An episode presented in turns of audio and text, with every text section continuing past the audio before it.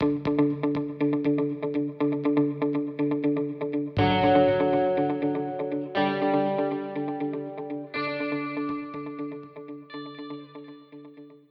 家好，欢迎收听横竖横，我是潘律。嗯，今天很高兴请来一个呃好朋友，呃是加拿大多伦多大学的顾一，呃顾一是这个呃多大的这个艺术文化与媒介系的副教授，呃，但是他的这个主要的这个呃研究方向应该还是属于艺术史哈。那么呃我跟顾一认识也有差不多要。其实最初认识也差不多要十年了，但是是最近这几年才开始越来越熟悉，然后就发现就是顾一，到当时我就已经了解到顾一他做的这个很多的研究都非常非常的有意思，而且他时间跨度也很大，呃，可以这么说，我我一直是把顾一作为我的一个榜样的。那所以今天非常荣幸请到顾一来跟我们聊聊一个非常有意思的话题哈。嗯，这个题目是叫“幻灯和社会主义大众艺术”，啊，毛时代艺术世界当中的暗物质。那么，其实这个暗物质到底是讲的是怎么样子的一个美材呢？那今天我们要花一点时间，让顾一来好好跟我们聊聊。那顾一先跟大家打一个招呼吧。好，潘丽还有嗯横竖横的听众，嗯嗯，很感谢潘丽给我这个机会在这里。我自己也是横竖横的忠实听众，嗯，所以今天其实到这里来讲幻灯，我是有一点忐忑的，因为呃听过去的横竖横的这个节目，呃，我觉得呃每一期请到的都是就是呃对那个议题的专家，但呃今天接下来大家可能会听到，其实我对幻灯的关注也是比较呃。最近才发生呃这样子的这个兴趣呃，所以呃，可是这个题目又实在是太有意思了，所以所以呃呃，尽管我所知甚少，我还是觉得呃可以可以讲一下呃，作为一个抛砖引玉吧。嗯嗯，是因为我们之前有好几期啊，就是呃，不管是讲这个呃电影放映啊，好还是呃包括上一个礼拜。我们五十一人的这个上海话播客里边也讲到，比如说一些手绘的海报啊，其实这些都跟幻灯片有一定的关系，跟今天故意要讲的幻灯片有一定的关系，因为它其实都是跟某一种啊，甚至跟我觉得跟张光宇那期都有一点关系，就是说，并不是完全被正统的啊学院派的艺术史、中国的艺术史书写所吸纳的一种啊媒介也好，或者是艺术创作的形式也好。那我自己就觉得，呃，正是因为如此，因为他们没有受到足够的重视，或者他们的价值没有获得呃一定的认可呢，呃，才让我们今天对他们的重新审视变得更加的重要。那所以我也非常兴奋啊，就是说知道顾一开始在做幻灯片，呃，我自己对幻灯片，等一下顾一也可以说说自己对幻灯片的这种。呃，就是这种兴趣如何开始，或者呃，从小的时候开始跟幻灯片打交道的过程是怎么样？我自己的话，呃，可能就是在呃，也是十年前左右吧，大概是呃，才发现，因为我那个时候，我们那个时候上课是不会用幻灯片，但是呢，呃，我后来跟一个建筑系的朋友聊的时候，我就发现他们好像大量的会使用。呃，比如说幻灯片来做一些图例的这个展示，就是呃早期的这样的一种教学，然后呃就也接触到幻灯机，就是它当时一个幻灯机就是一个圆盘式的，所以它可以自动或者手动的就一张一张一张下去，然后它有一个灯，对吧？然后打到一个呃墙面上，白色的墙面上，那你就可以看到这个呃等于是一张幻灯片的这个底片上投影到。呃，墙面上的这样一个影像，那么我们今天说 PowerPoint 或者 PPT，对吧？这些我们也是把它称为是幻灯片，但它的早期的前数码时代的形式，就是那那种有一点像嗯摄影胶片一样的那种。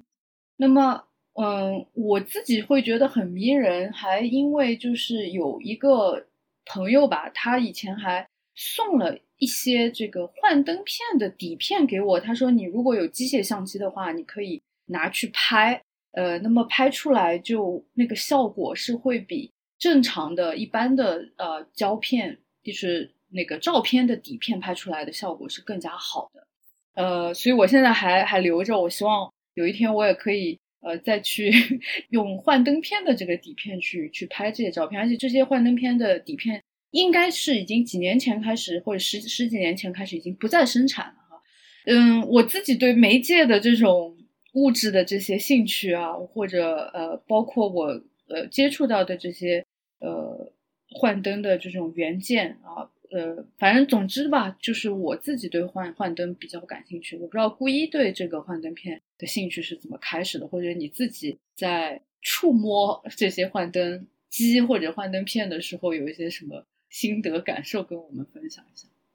哦，潘律，呃，谢谢你告诉我，就是你你你是怎么接触到幻灯片的？我们我们以前确实还没有聊到这一点过。其实，嗯，我在讲我为什么会对幻灯片作为一个。嗯，就是学术研究的题材产生兴趣之前，我也想顺着你刚才说的话讲下去。就是，嗯，我其实刚刚开始接触幻灯片，比较密切的接触幻灯片，呃，是我去呃美国呃呃读那个艺术史的研究生的时候，我可能是呃最后几代呃还在教学和自己做科研当中。大量使用幻灯片的这个艺术史的呃研究生吧，我们当时我记得呃对我来说很新鲜的一点是，嗯呃会每一个人在呃呃就是呃系里除了那个呃书籍的那个图书室之外，还有一个呃等于一个幻灯片的工作室，就是每一个研究生他自己会有一个呃 light table，那就是。应该怎么讲？就是叫灯光灯光桌，就是你把幻灯片放在那个桌子上，你可以很清晰的看到它的那个影像。然后呃，当时就是。就是，比如说，为了准备上课啊，准备讲座啊，呃，你都是用那个呃，那在那个桌面上来呃安排你的这个呃幻灯片的次序啊。它确实就像潘律你说的，这个就是呃今天的那个大家都使用的呃 PPT 的前身吧。然后呃，幻灯片在这个电话教育这个当中的使用，其实是从十九世纪一直啊延续到今天。从某种意义上来说，如果我们把 PPT 看成它的一个后续的话，我觉得，呃，然后你说那个同事给你，呃，就是呃，给你幻灯底片的那个人说，呃，这个幻灯底片其实比呃一般的呃摄影的底片要质量更好，这也是对的，因为呃，其实呃很多呃年纪比较大一点的艺术家的话，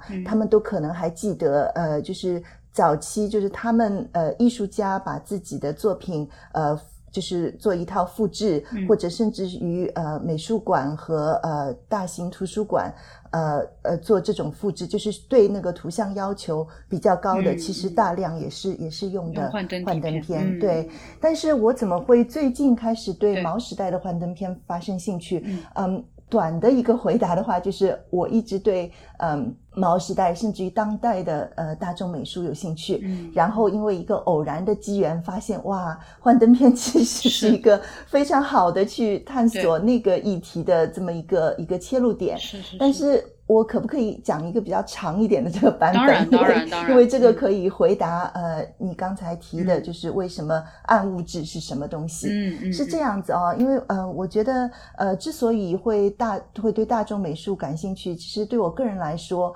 嗯，因为你知道我的教学当中，呃，我自己是。专注做二十世纪的中国艺术和视觉文化，但是在教学当中，我其实也教所谓的呃非西方当代艺术。但是你在教非西方当代艺术的时候，当然不免的也是教呃整个全球当代艺术的这样一个生态环境，对吧？嗯，但是在教学的过程当中，我就发现，嗯，虽然我们艺术史界其实是很少谈这个钱的问题，呃，但但是越来越多的呃当代艺术家、嗯批评家和呃策展人，其实都。越特别是年轻一代，嗯，特别是嗯，二零零八年呃全球经济危机之后，就越来越强烈的意识到，就是有一些东西不大对劲。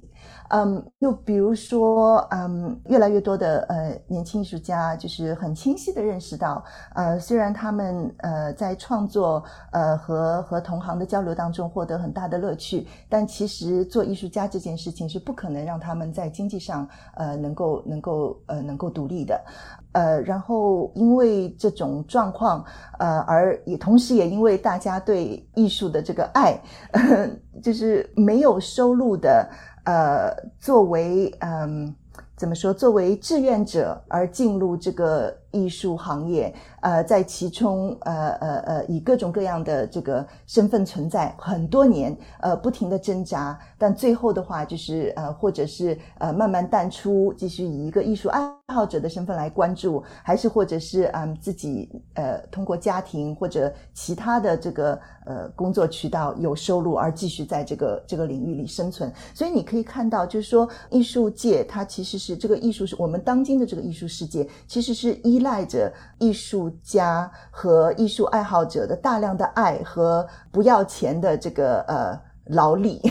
来维持的，对吧？但同时，这个爱，嗯，给这个呃所谓欣欣向荣的这个当代艺术呃带来的这个东西，呃，给它的光环，给它的那个持续生长提供的养分，在经济上又实际上是只滋养了，只回馈了非常非常少的一部分人。我们知道，这个嗯呃，就是在顶端的，在这个金字塔顶端的呃商业上成功的艺术家和大量广大的其实非常棒，但是没有商。商业性成功的艺术家之间的这个收入的巨大的落差，然后包括嗯一些呃呃国内的情况我不了解啊，也是一个呃另外的一个运行状况。但是在西方的话，因为公立资金的持续的收缩，公立美术馆的对于这个私有资金的呃持续性的依赖，所以你可以看到嗯呃在呃可能北美的。大美术馆的这个呃当代艺术家能够举行个展的，呃几乎是非常集中性的控制在呃五个最大的商业性画廊的这个这个手中，所以你可以看到这个公司的这个呃就是这个私私立领域对这个呃。公共领域的这个不断的侵蚀，呃，以及这个呃所谓艺术市场的巨大繁荣和艺术家生存状态以及普通人生存状态的这个巨大的落差，我觉得这些都是使得大量的呃当代艺术家开始反思，就是我们所爱的这个艺术到底是什么，我们所所身处于的这个艺术界到底是什么。所以，嗯，提出暗物质的这个呃艺术家也是一个呃社会活动者呃评论家呃。呃，老师叫呃 Gregory s h o l e 他写过一系列非常棒的书，然后他就用了这个就是宇宙学里面的这个观念，就暗物质，就是这些物质它其实是没有办法探测到，只能通过重力理论来知道我们宇宙嗯最大的那个嗯存在，它其实是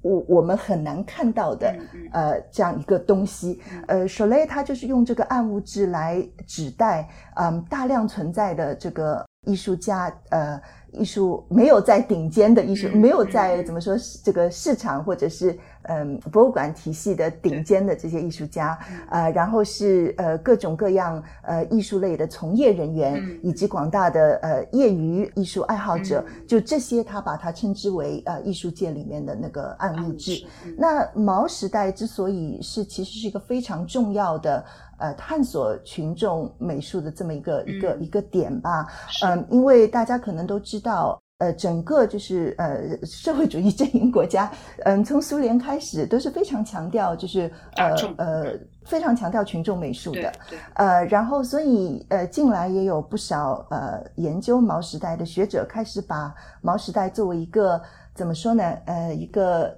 另一种可能性。啊，来探索，觉得那是一个乌托邦，所以我觉得就是可能呃不要那么急吧，还是 还是先看一下具就是具体发生了什么，嗯，再再去看它是不是一个乌托邦。可是在这个过程当中，我就发现群众美术。我们接下来也会很多的讨论到，就是其实很难去研究，呃，所以所以就是我等于是在我接触到毛时代幻灯片之前，我是处于这样一个状况，我对这个议题有兴趣，也有一些其他的个案，但是总是觉得好像有什么地方就是缺失，呃，自己也有一点迷茫。然后偶然的一个机会，二零一九年就是嗯，新冠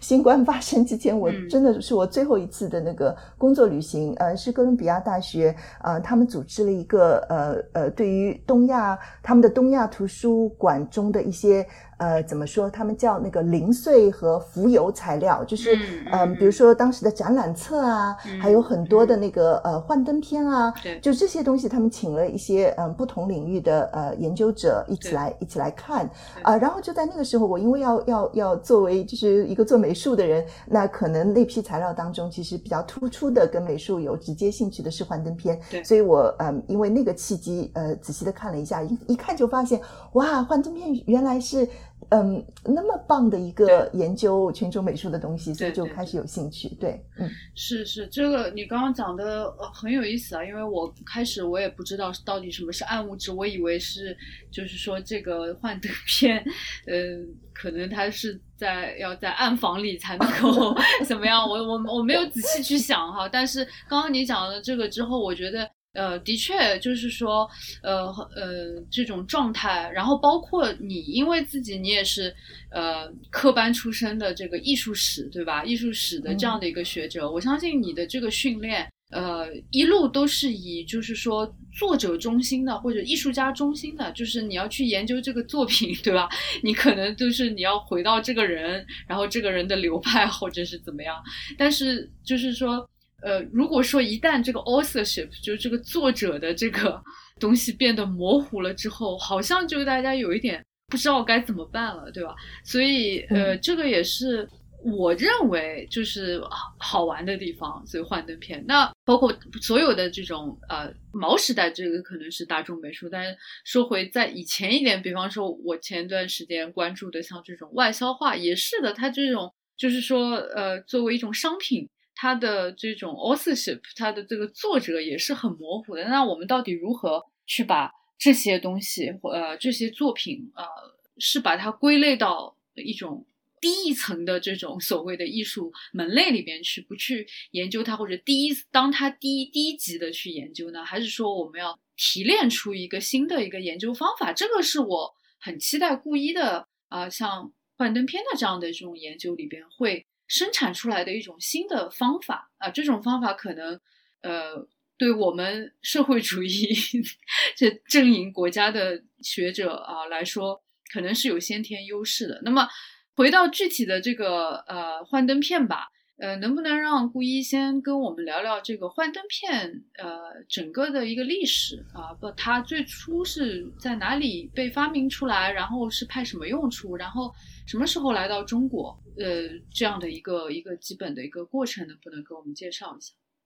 好的，好的，嗯，但是在讲那个之前，我还想回应一下潘律，你你说的非常好。其实我觉得，嗯，横竖横，呃，对于做视觉文化的学者来说，特别有意义的呃一点，也就是，其实，嗯，潘律你自己是一个呃。多面人，对吧？就是你同时做那个二维的嗯图像，你也是一个嗯呃，不但是研究影呃活动影像，你自己也是一个嗯生产活动影像的艺术家。所以，所以我觉得横竖横它其实呃一贯以来嗯就是这样一个打破这些原来固有的一个学科边界嗯，并且把那个我们说视觉文化研究已经说了很多年了，但是嗯特别在中国啊乃至于全亚洲的这个语境，我觉得还是需要。更多的呃，更多的嗯，同好同行一起来努力的这样一个议题，所以再次谢谢潘林，这个这个节目真的做得很好。那幻灯片的历史，它是这样子啊，嗯，当然，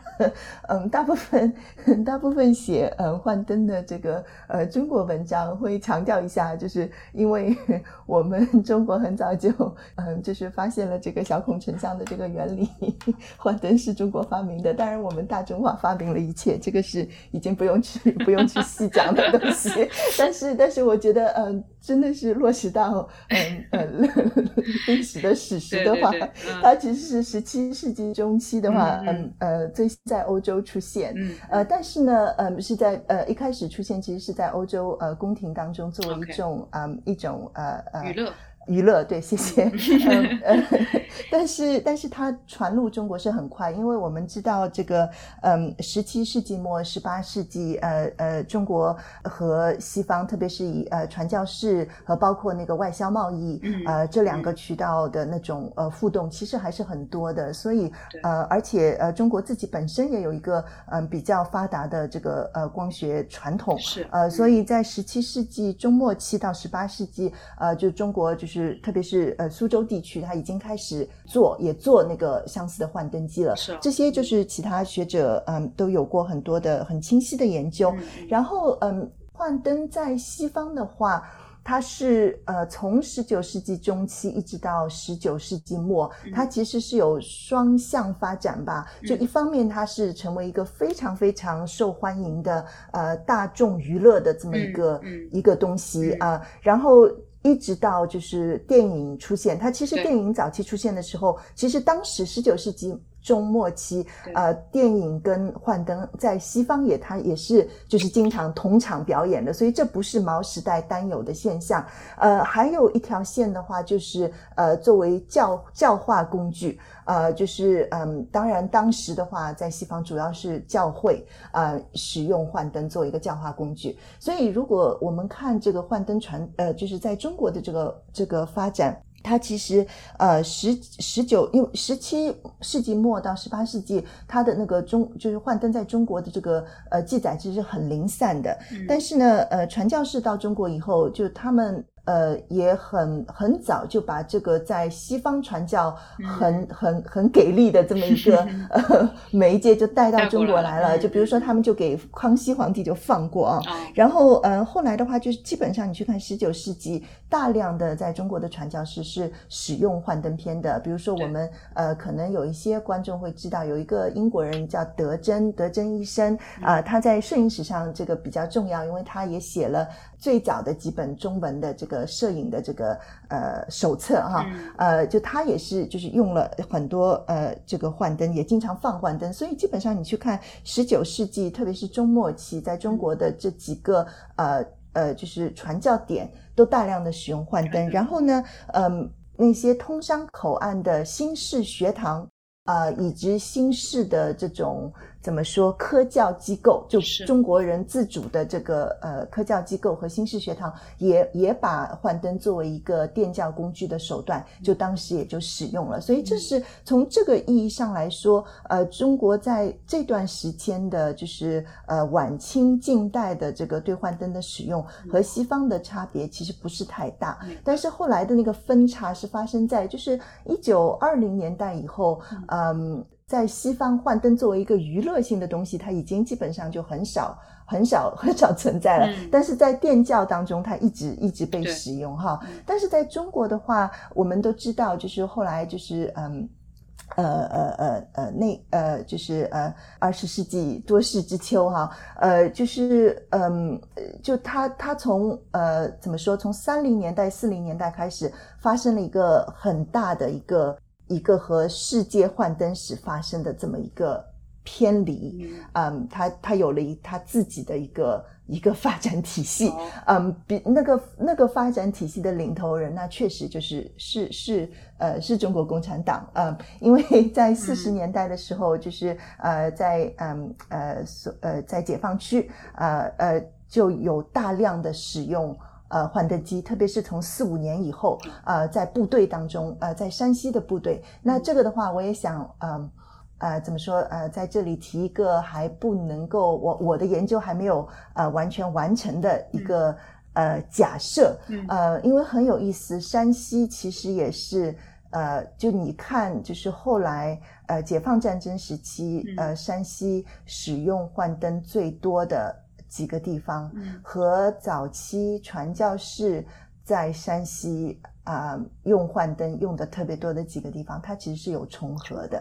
呃，当然那个那个关联是不大被讲到。嗯，我现在没有更多的啊史料可以可以证明这一点，但是我觉得这个重合比较有意思。对，嗯，可能至少在呃观众的这个这个接受上可能会有一些有一些铺垫作用。对，但嗯。回回到 回到这个四十年代呃中末期，就是在部队里就是用，然后就嗯呃像我们后来知道的呃利群啊，就这些嗯从从山西解放区后来呃回到中央，成为很重要的呃早期共和国的那个呃很重要的文化干部的这些人，就他们都参与过。呃，参与过就是呃幻灯的这个在部队当中的这个推广，然后嗯，然后在毛时代反而是就是等于是世界上其他地方其实幻灯都不太用了，在毛时代嗯幻灯呃成为。呃，新中国的一个非常重要的一个一个媒介，它经常是在我们知道毛时代有那个流动放映啊，就是嗯呃，电影不单单是在城市里的电影院里放，也会在城市的公共空间哦，应该说露露天放映吧，在不管是在城市的公共空间，还是后来更多的呃，在各种呃乡村，嗯呃呃放放电影，这在放电影的之前和之后，呃，经常会放。呃，幻灯片对，所以所以这个在毛时代，它它是一个很重要的一个媒介，嗯。潘丽，你知道我曾经跟你提过，就是我觉得如果我的研究有一点贡献的话，因为嗯，幻灯在毛时代的这个广泛使用，其实这个大家很多人都知道，啊，也有很多呃国内包括呃西方做新中国电影史的学者都谈过。但是我觉得我个人的研究有一点小小的嗯发现的话，它其实是这个幻灯的这个两次浪潮。呃，你你觉得是现在说吗？还是等一下再讲？嗯。或者我们现在就可以说了，因为我们都是在讲这个幻灯的这样的一个在中国的一个发展的历程嘛，所以我觉得你就可以顺着这个来讲。不过我我想想说一点，就是说，因为我们之前几期也有提到，比方说这种去农村啊，或者去比较偏僻的地方，对吧？带胶片或者去呢做这样的一种公共的露天的放映，呃，但是。它跟幻灯同时去做的话，就说对我现在来说，我现在的人来说，我会有一个疑问，就是说，那么我既然已经有活动影像了，我何必还要用一个静止影像来补充呢？就是说，这这个里面，它是因为它的，比方说一个，嗯，内容上，呃的一个根本不同，所以它要用两种媒介，还是说，嗯？因为我我想象是幻灯片，为什么你你刚刚讲所有其他地方不用，只有中国还在用，是不是因为它的，比如说它的价钱特别的便宜，还是说因为它，呃，就是你的一个呃假设，就是说它其实原来在中国的底子就蛮厚了，所以其实后面的人再要去用的时候，虽然功能改变了，但是比如说它的这种受众。的群体对它的接受度，或者它甚至它的这个，嗯，怎么说耗材，它其实都还蛮现成的，呃，是不是这样？所以它才还继续用下去。这个这个是我作为一个对毛时期幻灯一无所知的一个一个人的一一一下一上来听到你讲的这些东西的一些小小疑问，不知道能够先帮我解释一下吗？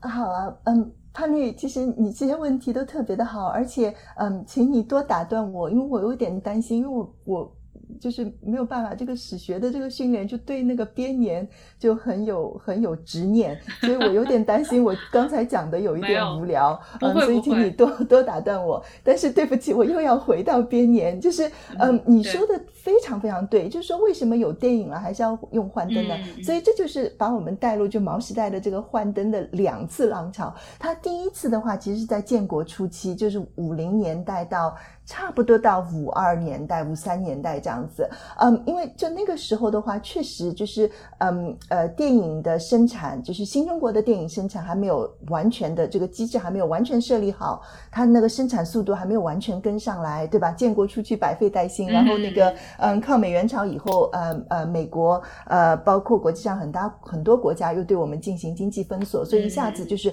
确实是没有这个经济实力去建很多电影院，甚至去。做很多，就拍就是电影去去对拍很多电影对对。对所以当时的话，就你看建国初期的几次这个运动，特别是对抗美援朝的这个动员和对那个跟中苏友谊的这个动员，其实大量的是依赖幻灯的。就当时的话很有意思，你看连呃北京啊，你想就是 首都，连首都都会举行什么万人呃幻灯放映，然后你再看那个大城市，什么南京啊、上海都有什么千人幻灯放映，嗯就可见就是当时的话，就是幻灯是被作为一个嗯，就是就是真的是有一点，就是可能电影跟不上幻灯来上这样一个、嗯这样一个东西，但是很快就像你说的，五十年代中期开始，呃，就是嗯，特别是所谓的这个电影网。呃，那个系统建立起来以后，就是大量的这个省一级到呃地区一级到县一级，嗯，开始设立了各种这个这个电影站，嗯，就就好像呃电电影院也在各地就开始建了更多。嗯嗯这个时候，呃，有很多干部，嗯，就跟潘律你是一样的想法，就觉得那我们为什么还是要幻灯呢？我们已经有电影了吗？对吧？对，呃，然后很有意思，你就看到，就是五八年左右就开始来一个大的反弹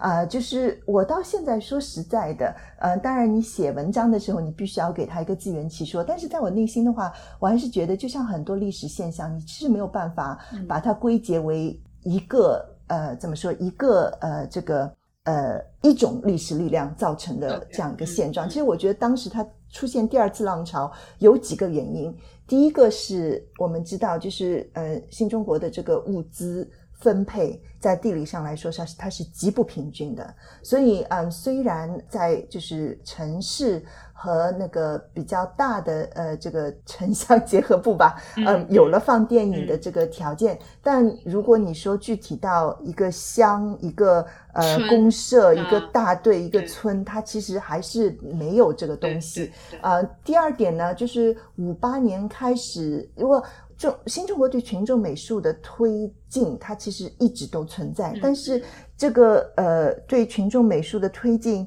掀起了一个新的浪潮，就是在在五八年大跃进的时候嗯，五八到六二那个时候，其实是培养，就是是其实是播下了很多，嗯。嗯，给给很多基层的美术工作者和文化工作者看到一个希望。是，当然，是六二年以后，其实国家对这个东西的这个支持又消失了一点，一直到就是文革前期，它又有一个新的浪潮。所以我觉得民间的那个，嗯，就是基层的那个，嗯呃呃，其实是基层的文化工作者，嗯呃，想要拥护幻灯，因为幻灯是一个他们可以制作东西的，对。啊、这样一个一个一个媒介，我觉得那个力量也也还是在那里了。嗯。然后当然还有一些就是中央的这个嗯一直在文化部推行幻灯工作的这个嗯。专业人士，嗯。就是觉得我们这个东西这么重要的这么好，你们怎么可以就是因为有电影就不要了呢？我觉得这嗯三、三个不一样的力量凝结在一起，让嗯它从五八年以后，就是特别是到文革前期，嗯。就是到文革前期掀起了一个新高潮，那个高潮一直延续着，一直到文革末期。所以，嗯，然后我想纠正你一点，潘律，嗯，确实那个幻灯它是一片一片的，可是，嗯，很多嗯幻灯的支持者嗯在五零年代中期的。我那它不是一个正式的大辩论，但是你嗯从报刊文章啊，或者甚至于档案材料当中，你可以看到，其实是有很多，就是就是针对你刚才说的，就是嗯，这个幻灯是个禁止的这么一个媒体的这个哦驳斥哈，就是因为嗯。因为它有很多手法可以让幻灯火起来，对。所以其实我觉得我们应该把幻灯，呃，其实呃它更像，与其说它像现在的 PPT，嗯，不如说它更像是一个动画片。对对，对哎，我觉得这个其实是一个很重要的一点嗯，因为呃，通过那个比如说一个幻灯长片，你这样呃从左到右的拉，或者从上到下的拉，它可以造成一种动感，或者呃还有嗯呃广大群众很喜欢的这个飞机放炸弹啊，嗯 对不起我忍不住笑那个呃降落伞兵啊，就这些东西啊、还有那个红太阳放出万丈光芒啊，没错就这些都嗯是可以呃让它动起来的。然后嗯呃包括啊包括呃文革。末，后来最后打倒四人帮以后，他们大家很喜欢放一个三打白骨精，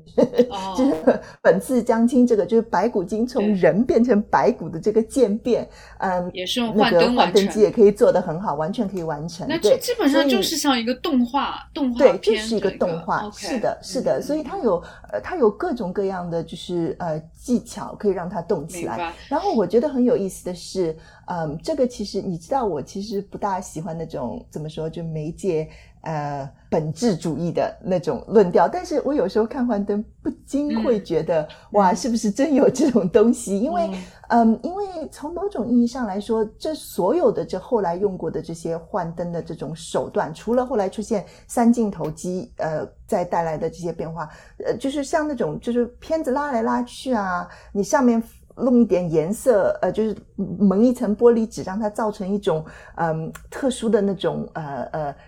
色彩感啊，就好像打光的，像电影打光的那种特殊感觉啊，就这些手段，其实，在四十年代末，嗯，解放区的幻灯都已经用了。但是后来五十年代初，一些幻灯的怎么说？呃呃，模范地区，像呃呃呃，像那个山西的夕阳啊，那个呃广东的揭阳啊，他们都好像已经已经用过了。但是到五八呃六五。呃，七五，大家又开始就各地又重新发现一次，所以你其实看到非常相似的手段，嗯，在各地，嗯，有的是通过呃传播，但是更多的是你看到一个各地自发的，嗯，研究出非常相似的东西，主要就是追求动感。呃，追求声光电影，嗯，追求特效，基本上就是所以，所以这个呃，跟我其实开始想的有一点点不一样了，所以我才会犯那样的一个错误，就是说，我认为，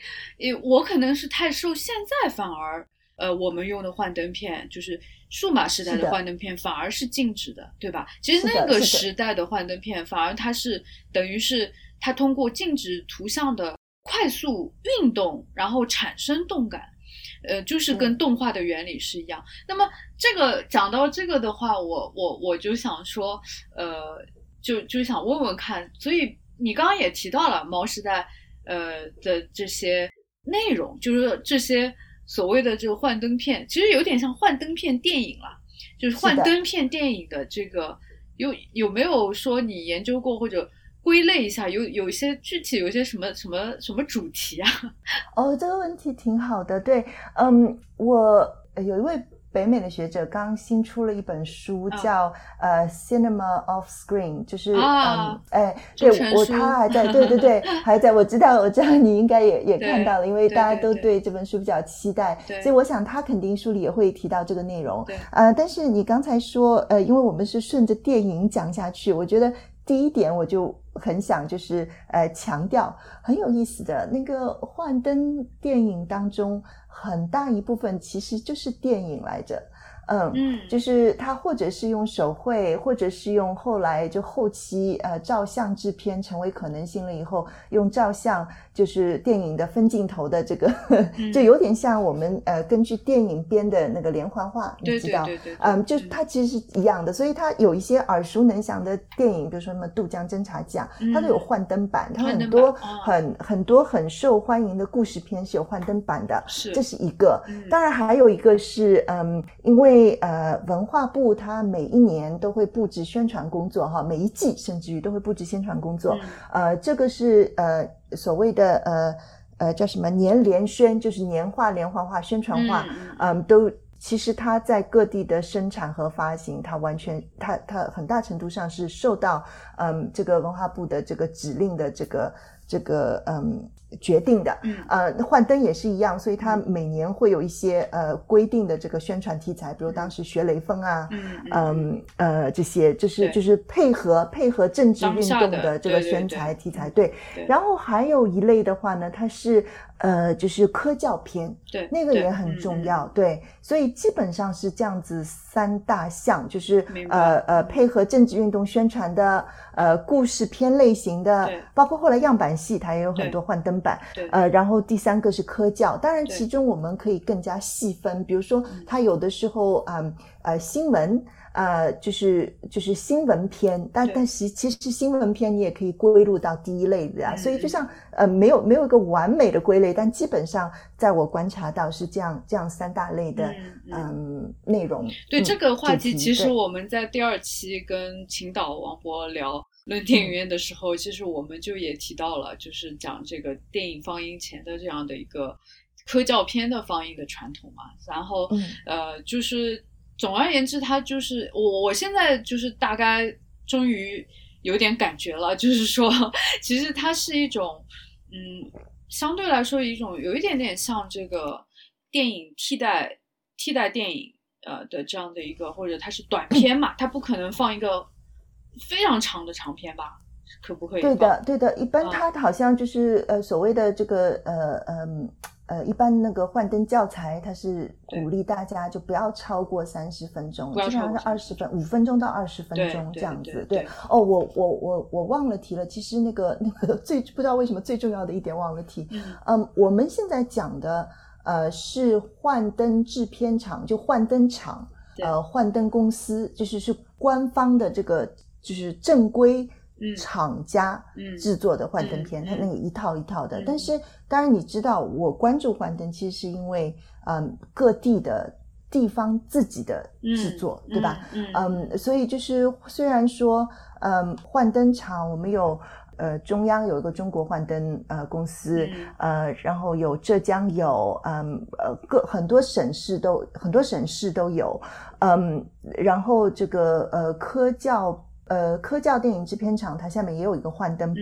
所以就是农业部下面也有一个幻灯部，所以你可你可以看到那个那个嗯，就是就那那两个的话，基本上是专注在这个呃科科教方面的，嗯，但是但是就尽管有这么多厂家了，可是呢，地方上还是必须要要做幻灯，呃，为什么呢？呃，因为呃。嗯，哎呀，对不起，我这个数字不不在手边。嗯，因为你算一算的话，就我当时是看，呃，华南地区在六五年的时候开了很多那个呃推广幻灯的这个会议。嗯，那个会议上他给出很多数字，非常有意思。就是他们做了一下统计，就如果嗯呃在县一级，甚至在公社一级，在如如果当公社一级开始自己放幻灯的时候，幻灯制片厂的它所有的这个加起来的这个产出，不管是从嗯，它产出的这个这个题目的数量，就是一套一套幻灯片，它一共有多少套，还是每一套的这个发行数量，都是不能够满足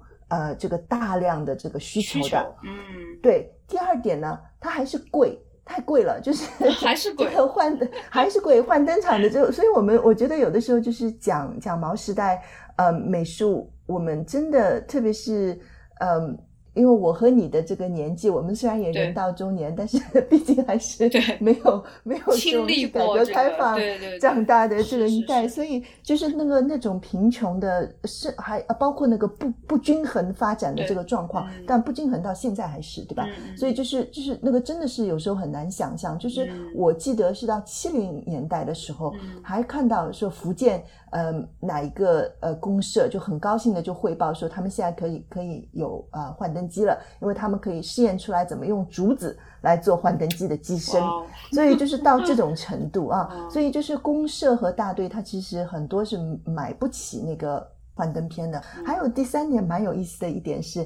我们呃现在生活在这个淘宝时代，是很难想象这个物流不发达的一个一个状况。就是你看早期对于幻灯公司和幻灯制片厂的这个讨论，很大量的都是在于，就是他们做了东西，但是发不出去，就是就是那个是是呃购买者和这个出版者之间的这个鸿沟，就是它中间的这个嗯呃好的那个。呃，一个很很很很很顺的这样一个销售系统，始终好像都没有建立起来。哎，所以就是因为这些原因，呃，在五呃，就是在六十年代开始要倡导，就是换灯要下，呃，让我想看怎么怎么怎么能够比较嗯精准的说说形容这个事情，就是换灯下乡，它其实是有两个概念的，嗯。早期就五零年代那个时候，包括电影，包括幻灯，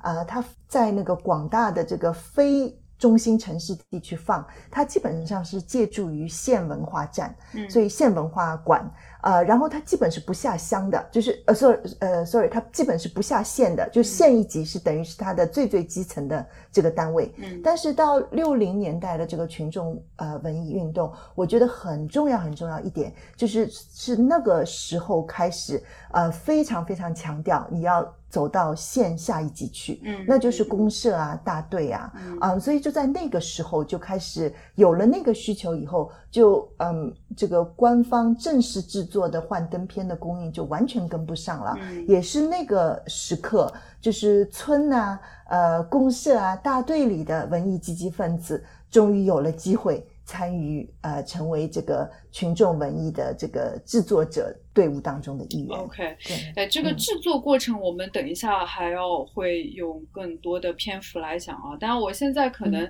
这这一段，我我想还有一个最后一个问题啊，就是说，呃，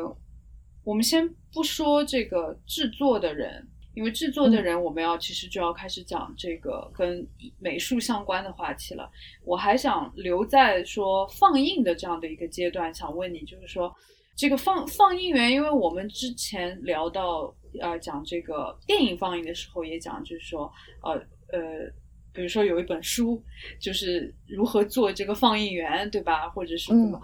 嗯，就说当然这些做电影放映的人可能有。有有可能的话，可能还要训练一下。那么做这个嗯幻灯片放映呢，他其实是什么样的人呢？然后他是不是其实就是一个电影放映员？然后呃顺便也学一学可能更简单的幻灯片放映，这个上面有没有什么值得讲的话题呢？哦，有的，潘黎，嗯。其实这两者是重合很多的，嗯嗯呃，如果我们看早期的话，嗯，就是五十年代的这个幻灯热的时候，呃，有大量的这个幻灯放映员的训练，他其实只要训练他们怎么放幻灯就可以了，不需要训练他们怎么放怎么放电影，因为当时电影在县一级的这个推广还是有限的，对对对。那当时的对他们的这个训练，呃，有很多是。机械上的，因为你知道换灯机很容易坏，对不起，换灯机很容易坏，对，嗯，很容易出各种故障，对对，对，很脆弱。那个那个那个光源坏了怎么办？对，因为早期的那个换灯机很多还不是用电的，它是用用煤煤气灯的，很容易烧掉，就是真的真的是很恐怖。就是你你去看早期的那个那个指导当中，有很大的是要怎么去搞那个灯，要把那个灯弄好。然后这是一部分的训练，就是怎么样去呃维修维护。一个幻灯机，然后第二个呢，嗯，就和后来的呃电影放映员的训练就很相似了，就是他要他要有呃怎么说？有过硬的政治素质和一定的 宣传能力，对吧？因为他要，嗯，那个他要，因为你知道幻灯是无声的，所以他要讲，完全是要通过他讲。呃，幻灯制片厂发的那些幻灯片呢，它会有那个幻灯解说词，但是那个解说词就是，呃，就是文化部门是就是反复的，就是说，就是说这个解说词本身是不够的，因为这个解说词本身它比较简短，所以是要依赖各地的放映员来把它口语化，把它用。用当地人能够熟悉的语汇来讲出来，所以这个就是他的那个说就表演的这个能力就又变得非常非常重要。但是早期五十年代其实相对来讲就画幻灯的训练是比较少，是到后来就是嗯。就是群众，就是五八到七八那个那个时代，呃，就是变成幻灯美术就变成很重要了，就有大量的这个幻灯美术训练班。嗯，可是，在嗯在后面那个阶段呢，就是呃有很多呃放幻灯，它其实是电影放映员在放，所以它是有很多嗯很多那个。呃，怎么说重叠的？呃，我讲这个有一点点就是呃呃尴尬，因为其实在这方面，呃，大量的呃电影研究者是做了大量大量的工作，就是这些放映员是谁？所以呃，潘律你可能很熟悉，可能上次那个秦导也讲到，就是嗯表演性嘛，就那个嗯，因为这个电影的话，特别是在乡村放的话，嗯，很大一个问题就是，因为你知道，特别是在乡村你放一个嗯。呃，或者是国家大事啊，或者是译制片啊，很多这个农村观众他对一个基本的呃这个呃背景知识他不了解，所以呃电影放映员在放电影之前，常常就先要讲一场，先要做那个放之前要解说，然后放之后还要就是答疑，就是这样子。有的时候甚至于电影呃某些部分，他们还。鼓励就是放映员，你当中停一下，对，因为这个地方太复杂了，你要解释一下，像一个主持主持人一样。对对对，你说的很对，就是有一点像你像现在哔哩哔哩啊那些，就是可以打字幕。就我觉得，甚至于就他他觉得这个，我觉得就是他觉得这个活动影像本身它不够。你还要再加一层，我觉得这一点其实是很很很有意思的一个一个现象，对。但是那个，所以后来那个很多电影放映员，呃，也要学。呃呃哦，对不起，是在五十年代中期的时候，就电影下乡开始变得很普及的时候，就那个时刻，电大量的电影放映员开始学怎么放幻灯，因为他们经常是嗯有一张那个宣传画，我们我们希望那个呃等一下可以呃可以可以放在那个嗯你们横竖横的平台上，就是很明显它的那个。呃，题目是叫农村放映员，对，但是那个电影放映机其实在背后，那个放映的那个姑娘，红红的脸，就很很健康的那个社会主义女性形象，她是一边在拍快板，然后边上有一个就是嗯，有一个那个四镜头放映机在放幻灯，所以其实当时这个呃电影放映和幻灯放映是完全重合的，但是后来呃到那个呃幻灯又到了呃。就是线以下的那一级的时候，呃，又变得困难了。因为线以下的话，公社大队，哪怕那些有电影的，他其实要几个公社、几个大队，要要要要共同。呃，共享一个一个电影放映对，所以嗯，到那个时候的话，又出现了很多大量的就是就是呃呃放映员和绘制员做幻灯美术的人，他是专门做幻灯的，所以他跟电影有这样一个呃分分合合，但同时这个分分合合也取决于呃这个具体的地点是在哪里。对，这个很有意思，因为我就想到几个事情啊，一个就是说，因为早期的这些电影也好，对吧，或者是嗯。呃它。后来对我们来说，它可以自成体系的，而不需要人去再去引导它的这样的一种媒介，其实，在呃曾经在或者呃这种媒介刚刚开始兴起的时候，它是跟那个表演的这个界限其实是有点模糊的，就是它需要有一个有一个人来。就像刚讨论到的，说像一个主持人、一个引导的这样的一个角色，甚至解释的一个一个角色来加强这个东西，好像这个东西本身不能够自给自足一样。呃，就就很多地方也有，就像日本也有一种叫当时有一种像默片的那种辨识嘛，就是这个。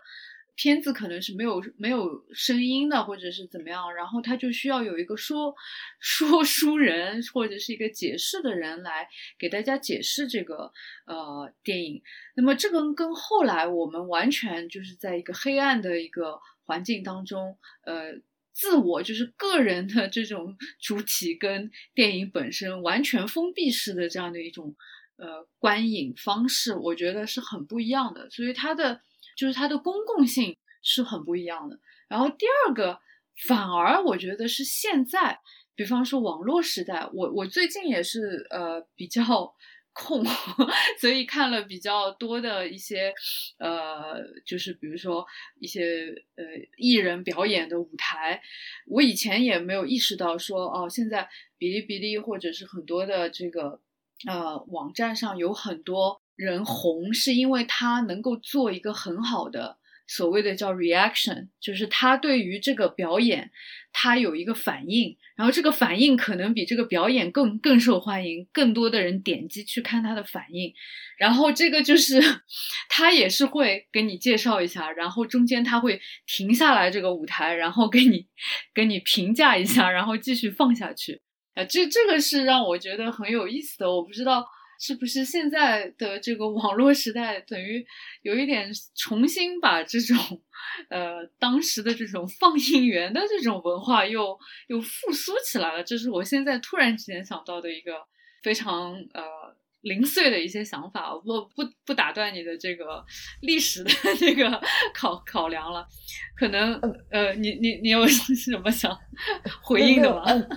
有有有，但是，我真的很高兴，就和你聊天就是特别开心。我们平时闲聊也是那样，我很高兴这个这个节目能够，嗯，虽然我很紧张现在，但是多多少少能够保存一点我们平时闲聊的那种状态，真的是就是我很高兴你讲到变式，因为嗯，因为嗯，我我我刚才。呃呃，就是我讲完我就后悔，就觉得啊，其实应该提一提，就是呃，这种就是就是电影需要阐释，也不是中国特有的现象，也不是说中国农民特有的需求，对对，因为因为国际电影史它其实最早，嗯，包括就我一开始讲到的，就是嗯，早期十九世纪的时候，特别是其实电影跟幻灯在西方也是一起放，它其实你想，它有一点其实更像是综艺。对吧？它不是一个一个长故事片，它其实是一个综艺，是个 variety。对对对对，嗯，所以我觉得，呃，我我我我有时候会看哔哩哔哩上面的那种，呃，就是那个呃，就是文字的那个那个注，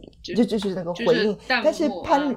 对潘的弹幕，对，谢谢你潘雷。但是你刚才说的，就是现在开始有，就是大家就是嗯。比表演更受欢迎的那种、那种、那种反应，成为本身成为娱乐的一部分，这个我还真的不知道。我觉得这个很有意思，就是好像就像你说的，好像是嗯，把一个。更早的时候的一个娱乐的一个模式，嗯，重新复现，那可见也其实就是，嗯，那个娱乐模式跟后来的那个，就是我们我们知道，就坐在电影院里，就是呃，没有第四堵墙的那个那个那个那种那种呃呃，就可见它不是一个历史上一个替代一个是一个模式必然替代另一个模式，而是它其实是。几种不同的，嗯嗯，不同的我们的对于娱乐的需求，嗯。